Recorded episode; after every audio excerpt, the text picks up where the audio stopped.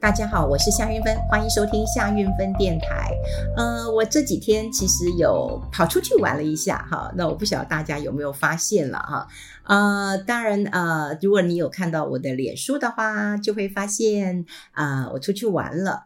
呃，我在这次旅行当中，当然之前我很烦嘛，如果有听我的 podcast，大概就会知道我之前颇烦的哈。呃，当然有牙痛的问题，还有烦一些生活上呃琐事哈，就觉得非常非常的烦。呃。刚好我的呃好朋友李秀媛啊，那嗯，我们认识非常多年了，我们认识二三十年的好朋友了，叫二三十年。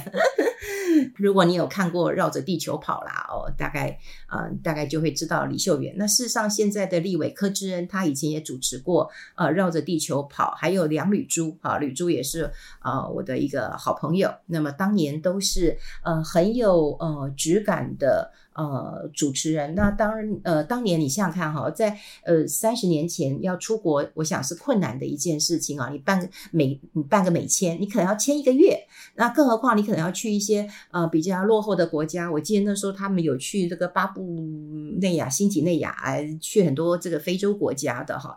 那我看过李秀媛很多的照片，就是呃跟这个嗯很多的土著，那甚至土土著都是一丝不挂的哈。那我就跟他说，你年轻的时候。都这样跑啊，那还想去玩嘛？他说对啊，就是出去呃逛一逛。然后后来他就跟我讲说，哎，运芬有一个行程其实还不错，嗯、呃，就呃四天呃三夜啊，就直飞普吉岛。我说哈，直飞普吉岛。我说以前我去过普吉岛，大概就是要从曼谷转机，曼谷转机之后呢，再转呃转国内线，所以大概飞到曼谷就要飞三四个小时了嘛，哈。那你当然还要提早两个小时到机场，然后你到了曼谷机场之后，你要转国内线，又要等一两个小时。是然后再飞一个小时，然后再到这个普吉岛。所以当年到普吉岛的时候，天哪，一天就没了，因为要你至少要飞七个多小时嘛。那他就跟我说，不用，现在直飞啊，四个小时就到了，要不要去？要不要去？要不要去？哈，他问了我三次了哈。那价钱其实很便宜啊，一万六千多块钱，很便宜。那我心里想，哇，怎么这么这么便宜啊？好，那我看住的饭店也还不错哈。那我要讲就是说，呃，但这次去我们就算是跟团嘛，哈，跟团嘛，哈。那因为跟团其实也方便啦，呃，虽然我比较喜欢懒散的自由行啊，不过呃，跟团也有跟团的一个呃乐趣啦，哈。那跟团的话，你大概就是吃啊住啊，你的交通你都不用不用烦恼了，哈。那我我呃这一次旅行当中呢，嗯，但也嗯就跟团，那除了秀媛哇，这个呃大家很熟悉之外，那也认识了一些新朋友。那其中有一个呃。小男生他才二十二岁啊，他跟我很投缘呐，哈，嗯，我比较喜欢就是年轻的孩子，那我想要给他们一些嗯，就是启发。我也喜欢跟他们聊天，就像我跟我的学生聊天一样，哈，我教大四的学生，我也常常跟呃学生在在聊天呐，哈，那聊天我希望是给他一点启发。那有一天，我就跟这个学呃，这个这个小朋友在聊，因为他们是家人一起出来旅游了哈，呃，爸爸妈妈还有阿姨哈，还有他了哈，就是好像他们一家就有六七个人哈。我觉得家庭其实最适合呃这个参加团哈。那我也问他说，哎，你们干嘛要参加团？你们年轻人自己会找机票，呃，会找住宿，会找吃的。他说，哎呀。他说：“姐姐，你的老师姐姐，你不知道啊。”他说：“你看，如果是我办的话，那到时候办不好都是我的问题。啊，如果找旅行社办不好，就是旅行社的问题。”我说：“哎呦，你挺聪明的，你挺会这个转嫁这个责任的哈。”所以我跟他很会聊。那我要讲的是，有一天，哈，他就跟我抱怨，哈，他就跟我抱怨说，这个为什么要购物行程？他说我不想去购物，他就这样跟我讲。那当然，我们参加旅行团，那你有购物行程，你当然是不开心的哈，你不开心。那事实上。其实有两个行程，就是呃，李秀媛告诉我的时候，其实是有两个行程哈，一个是一万六千多，一个是两万四千多的。那我们就选择一万六千多。我后来比较了一下，发现当然饭店啊、饭店有差，其他饭店都还不错，是悦榕庄的这个品牌。那一个是比较年轻的品牌，一个是比较高高大上的品牌，所以在价格上面就就有差了哈，就有差。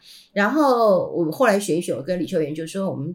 住四天就好了吧？哈，四天三夜一万六就可以了吧？哈，那反正我们只是去放松嘛，哈。那呃，其实我还带了一本书去看，带了一本蛮硬的书啊，呃呃去看啊。我的老师，呃，周行义老师就是我的指导教授，那么出了一本书，所以我其实带了一本书去看。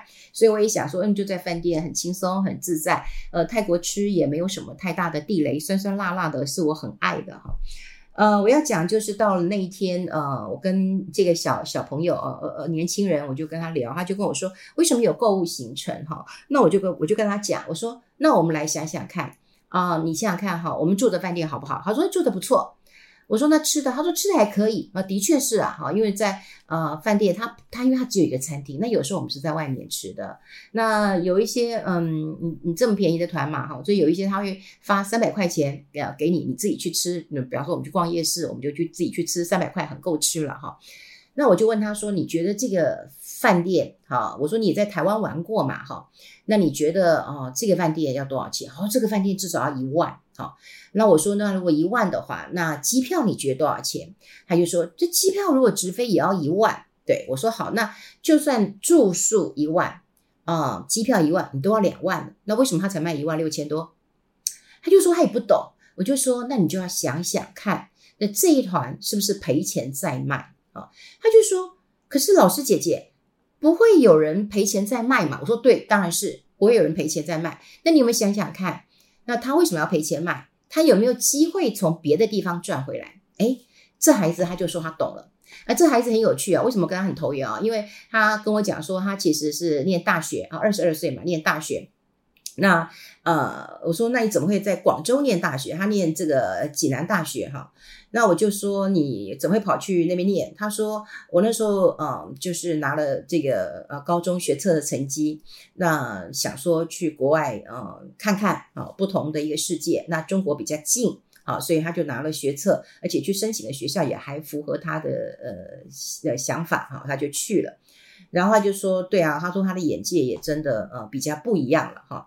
那他在那边念书念得不错，所以可以直接再升就研究所哈。他研究所，不过他希望就是因为一一来是疫情，二来他是想把兵当完啊，所以他回来当兵，然后把兵也当完了好。那刚好跟家人出出来玩，然后接下来就回去再啊、念这个硕士的课程。总之，我觉得他是一个有想法的人，有想法的我们就要引导他。他就说：嗯，对。”那呃，既然这是一个赔钱的，势必就从其他地方赚回来。那哪里有机会赚回来？他就忽然想到，对，购物行程。好，这我们都可以知道，因为这也是公开的秘密。购物行程，那购物行程是不是有佣金？是不是有一些补贴？对，有。那这样这个旅行团是不是就可以赚了？好，对，所以你要能够知道那个逻辑。那知道这个逻辑之后呢，其实你会不会问话，会不会讨论这件事情就很重要。所以啊、我觉得我也常常，不管是跟我的孩子，或者是跟呃很多人讲话的时候，其实跟他讨论事情的时候，嗯、呃呃，不要像一个呃，就传教主一样或传教士一样，你一定要怎样，你一定要怎样，其实他听不下去的。所以其实我比较喜欢启发式的。哦，一个教育的方式，就是你觉得怎么样比较好？那会不会这样做比较有可能？好，就启发他嘛，哈。比方说，我也问他，就像我刚刚讲过了嘛。好，就是说啊，讨厌。如果你真的讲说啊，讨厌，那有那有购物行程，很讨厌，很讨厌，很讨厌。好，你这样讨论下去，你没有没有答案嘛？好，那那增加这个不愉快的一个一个气氛嘛？好，对不对？那可是我我反而是问他说，那赔钱的为什么会做？你去思考看看。好，就是说我后来就跟他讲，他他那时候我们回来的时候，呃，回到台湾，我跟他拜拜，他就叫我老师姐姐哈，那老师姐姐拜拜，我也跟他拜拜了哈。我跟他说啊，以后就是一定要多多的动脑，在你讲话之前多。多的动脑，他说有有有，我这是学到很多，所以我觉得这跟这个孩子非常非常的一个呃投缘。那会不会问话这件事情就很重要，因为会问话的话，会让你会有一个脉络去做一个思考。好，所以我之前我就已跟大家讲过了，就是当我们要问话的时候，你千万不要问说你为什么这样，你为什么不那样子，好，你就很直询式的，或者是你问的话就是说啊，我讨厌去购物行程，可是你不想为什么会有购物行程？好，那你再看呃，像我我我李秋也给我另外一个行程，他绝他就夸胡，本团无购物行程。啊，对不对？它因为可能它就有一个合理的利润在，啊，就是说，我觉得合理的利润是是是必要的，哈，是必要的。好，那我要讲的就是说，当然跟今天的一个主题很有关系，因为很多人也很关注啊，就呃最近那个呃黄仁勋呃来台湾的一个一个一个旋风嘛，哈，也带动了 AI 人工智慧，现在成为了一个主流了，哈。可是很多人都想说，那我要念电机吗？我要念呃这个资讯吗？我才有办法呃。踏入这个领域嘛，哈，像最近学测在分发分数的时候，啊，我有很多朋友的孩子，他就一直跟我讨论啊，就是说，哎，他们念了呃师大，还有很多的学校叫文创啊，但是文创有一些是呃数位啊，然后数位影音什么的哈，就是有一些是文创类，有一些是什么呃数位嗯，就数位媒体什么影音的啦哈。那可是从他们的这个学习的那个课程当中，我就可以看到，就是说，哎。它除了有一些内容产业之外，它其实有一部分是叫你写程式。那可是对于很多呃想要念文创的人，他就对那个理工程式非常非常的害怕。那也许我就跟他讲说，你是一个会创作的人，也许你就不用害怕，那也许蛮好玩的。也就是说，你要去呃让他有一个。启发感。那今天呢，我有看到一个报道，我觉得很重要，所以我今天想要跟大家分享。也就是我们以后的世界当中，我不要局限我是理工脑或者是文创脑，或我觉得我们本来就可以混在一起的。大家记不记得之前这个黄仁勋来的时候，而不是现场编了一首卡拉 OK 那种 rap 那种那种大家一起来唱，那就是由生成式的 AI 来来来来编曲嘛，哈，但他下的指令非常非常的清楚。那我觉得，如果说你今天没有科技的背景，然后你又想要找一个薪水不错，那搭上未来科技这个主流啊，或者是 AI 人工智慧的一个主流，有什么工作可以去做？这个工作其实很不错。我们其实有讲过，那叫 AI 沟通师。好，这个 AI 沟通师呢，那当然讲讲啊，就是说他要能够训练 AI。那什么叫训练 AI 呢？诶，他要有一些这个沟通的技巧。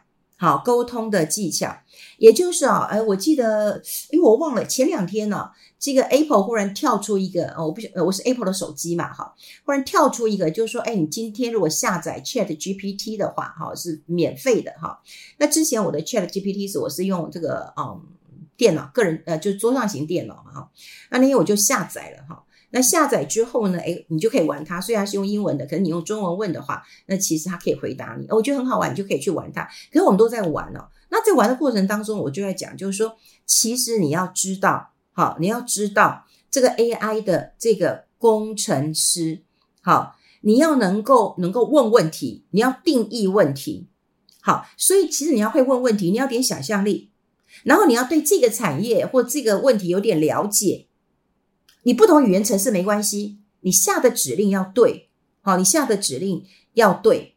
那台湾过去有没有这种 AI 沟通师？其实有啦，它它不叫 AI 沟通师，它可能叫电竞沟通师，或者是我一个朋友他在做那个，嗯，就做呃财务顾问，所以呢，他就就他就会跟工程师沟通说。我要做一个表格，这个表格是试算，呃，你看银行其实都有嘛，就是试算我的房贷每升息半码或升息一码的时候，我的本金加利息会增加多少钱？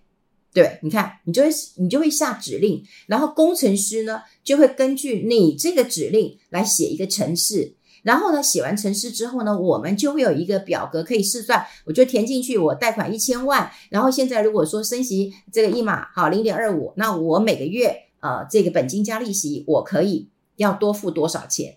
升两码好升零点五，那我会升多少啊？如果未来好这个呃利息呃升到三趴五趴的时候，我会负担多少啊？你就一直试算，所以你必须要很清楚的跟工程师来讲。你要的是什么？工程师就可以这样来写编码，可以来写他的程式了。好，所以就这样。但是我们是不是能够下对指令这件事情很重要。你说 AI，你说它很笨，当然有人说跟我说，那 ChatGPT 整经就是正经八百的胡说八道。好，那为什么？因为你的指令不够清楚。好，所以我觉得如果你有心想要做这个，呃，跟科技有一点关联性，然后呢，你又不用写程式，不用了，你好好训练一下，你怎么去问问题？好，比方说了，好，比方说了，哈，呃，如果你你问他说，嗯、比方说你输进去一堆资料给他，你输进去之后，呃，你找出来这些有哪一些是政治人物？好，你这样找的时候，他可能会回答你说有侯友宜，有赖清德，有国民党候选人，人有中国外交部长。为什么？因为你没有对人名给他下定义。好，下定义，你只是说，哎，有这些资料有哪些政治人物啊？拜托，他毕竟是 AI 这个呃这个机器啊，好，它是一个工具啊，对不对？他虽然很多的 data，可是他还是不知道说，哎，什么是人名？对，他可能就他所知道的。所以，如果你是一个 AI 沟通师，你就要先跟他讲步骤。第一个，请找出这些人的人名；第二个，请找出他是台湾人。你看，这是不是很清楚？对不对？然后你跟他讲说，你可不可以告诉我他的党派？然后最后你说，请帮我列出一张表格，就是台湾的政治人物。然后照姓名、党派，然后来帮我列出一张表。你看，你这个指令是不是要很清楚？好，很清楚。如果你不能够问得很清楚，那他就无法回答你。那当然啦，你说现在我们的 AI 模型非常多，好，非常多。那你到底要能够怎么样去拆解问题？好，拆解问题。第一个，你当然要先定义什么是政治人物。对不对？你要定义什么是政治人物嘛？对不对？那比方说，他有他现在是现任立委，对不对？请找出现任立委，请找出目前有提名的总统候选人。因为你很明确，你懂我意思吗？你会说，哎，这个 ChatGPT 真的有够笨的，我将要找这个呃政治人物，他不会找。对，政治人物太空泛，因为你没有给他定义什么叫政治呃人物。那当然也有人问。好，我我记得最好笑是黄仁勋那时候来，然后穿那个皮夹克啊，有人就问他说，呃呃，在台湾，你看他问的其实问的不错，在台湾炎热的岛型气候中，气温可能介于二九到三十度的情况之下，NVIDIA 执行长黄仁勋一直穿着皮夹克是什么原因？你看这是不是下的指令很清楚？但我后来看到那个 ChatGPT 回答也真好，你知道吗？他说第一个。呃，穿着皮夹克是每一个人的一个呃，每个人的穿着习惯。二，就在这么呃看起来是炎热天气之下，其实是不建议。但如果他真的很喜欢，也许每一个人的呃什么温度感受不一样啊，所以他会有这样。你看他回答的也很有顺序。那重点是你要给他很多资资讯。如果你只跟他讲说黄仁勋是谁，就像以前我玩 GT Chat GP，我也不会问夏韵芬是谁。他就会告诉你说，哦，他是台湾知名的演员，但他可能有一些资料，比方说他可能知道我上过电视或主持过什么节目，他可能就会觉得，哦，他是演员，然后，然后，然后他就跟我说，他主持，呃，他他演过很多什么什么，呃，什么什么什么连续剧啊，然后怎样怎样。我说不是，他其实是一个作家，你要不要查一查他？呃，你可以帮我查一下他有多少作品嘛？然后他就说，哦，好的，他就告诉我你说，哦，他。呃，他是作家，呃，他出出版了呃这个数十呃本著著作，然后甚至得过时报文学奖，这当然也是也是不对的，我也没有得过时报文学奖。我的意思就是说，你看，你这边要给他很多的指令，一步一步的引导他，这件事情很重要。那当然还有很多人问他说，哎，那个，嗯，未来这个股票会不会涨？你问未来，哦，未来是多久？你要定义吧，对不对？一个星期以内，一个月以内，或今年下半年吧。好，还有大家对于说哦，那景气哪里？景气现在好不好？他无法告诉你什么叫景气，对吧？他他他可能没有办法定义的很清楚。好，所以你一定要先定义你的问题，然后呢，慢慢的往下追。好，那追，然后追追追之后，你就可以知道他帮你整理的这个。呃，资料是有用的啊，不是不是糊弄你的。所以你不懂 AI，你不懂演算法没关系啊，你不懂程式语言，你不会做也没关系啊，啊，你还是可以担任这个 AI 的这个啊，这个这个沟通师。其实我都很想，我都很想。很想那个，很想去担任这种工作哎。那当然有人讲说，那 AI 不是很聪明吗？那那你以后会需要吗？其实我觉得啦，这个模型当然是不断的一个一个一个训练。当然有一天也许沟通师也不用了哈，他比他已经真的变得变得很聪明了嘛哈。但说实在的，我们现在要成为的是一个，我讲我们不是被 AI 机器人取代，我们是会被使用。好，这个 AI 的工具人所取代，也就是他很会用 AI 这个工具，那他就可能取代我的工作，对不对？以后这边有一个这个人，他很会用 ChatGPT，他很会问问题，他很会找资料。那请问一下，他来做的节目或他做的一个内容是比我丰富多？那他当然可以取代我，对不对？所以未来我觉得每一个人要给机器人的一个提示、暗示、明示这件事情，其实非常有。有趣，而且要问问题。我跟你讲，真的，我自己都认为啊，我自己当主持人，比方说问问题，有人会回避问题，那你怎么样要转个弯，让他再来回答这个问题？这其实我的脑袋都要经过很多的一个思考的。那以后如果我们想要来问这个 AI 工，这个这个沟通师到底是做什么的，那又可以呃跟上时代呃潮潮潮流。那如果你不是。嗯，这个理工背景的人，我觉得你可以往这条路上走。那当然，如果你没有往这条路上走，不管你跟孩子沟通的时候，你多让他去想，然后多去引导他，然后看看他会给你什么样的一个呃答案，然后慢慢的。去呃，这个串接起来之后，其实那个答案比你去背书，比你比你去呃，这个这个这个呃，这个找资料，我觉得有用多了。我觉得会思考这件事情真的是很棒。好，这是我从啊、旅游好，然后。呃，这个感受到的一些些的心得，然后跟大家来分享一下这个 AI 沟通呃沟通师，听说年薪都有千万呢，哈，是不是有心动了呢？好，这个我觉得嗯，巴厘岛啊、不是巴厘岛，普吉岛蛮有趣的哈，我有贴在我的粉丝团当中，有阳光，有沙滩，但是没有比基尼，哈哈哈，大家可以去看看呃我的贴文跟我的照片喽。好，我们下次再见喽，拜拜。